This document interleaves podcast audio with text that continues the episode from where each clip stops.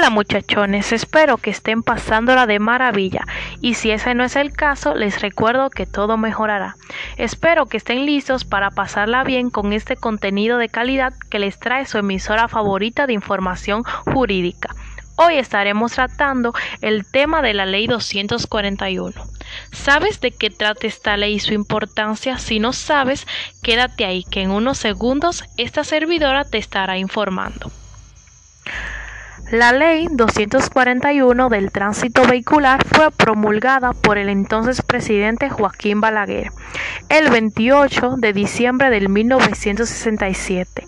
La presente ley tiene por objetivo la organización, planificación, regulación, modernización y control del transporte terrestre, tránsito y seguridad vial, con el fin de proteger a las personas y bienes que se trasladan de un lugar a otro por la red vial del territorio dominicano y a las personas y lugares expuestos a las contingencias de dicho desplazamiento, contribuyendo al desarrollo socioeconómico del país.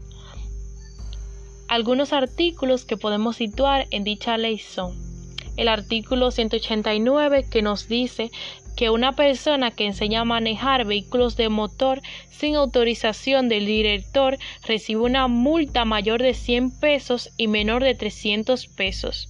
Y una persona que incumpla reglas al operar en dicha escuela recibe una multa mayor de 25 pesos y menor de 100 pesos.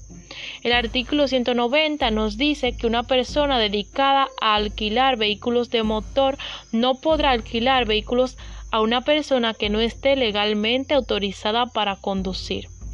El artículo 196 nos dice que las ordenanzas municipales que infieran con las leyes y reglamentos de esta ley quedan nulas. Todas las señales, rótulos y marcas puestas o dibujadas en las calles deberán estar de acuerdo a las normas y diseños impuestos por la Dirección General de Tránsito Terrestre. A la hora de interpretar los artículos que se sitúan en esta ley, nos damos cuenta de la gran importancia que significa esta a la hora de manejar correctamente las carreteras. Muchas personas en nuestro país piensan que las leyes de tránsito son una tontería o una pérdida de tiempo. Sin embargo, es un privilegio ya que gracias a ellas respetamos los derechos y deberes en carretera. Algunas veces pensamos que algunos artículos son un poco tontos, pero no nos damos cuenta de que hasta lo más pequeño puede hacer la diferencia.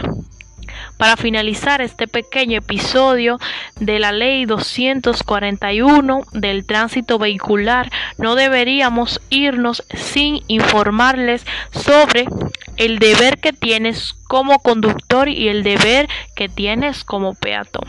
En el caso de que seas un conductor, tu deber es no fumar mientras manejas, no hablar por teléfono cuando conduces, debes cruzar la calle cuando el semáforo esté en verde, utilizar tu cinturón de seguridad, respetar las señales marcadas en el piso para el paso de peatones, obedecer al policía de tránsito y no estacionarse en las aceras. Tu deber como peatón es, debes cruzar la calle por los pasos peatonales marcados en el piso. Si hay paso peatonal elevado, es más conveniente hacerlo por allí. No cruces la calle en la mitad de una calle.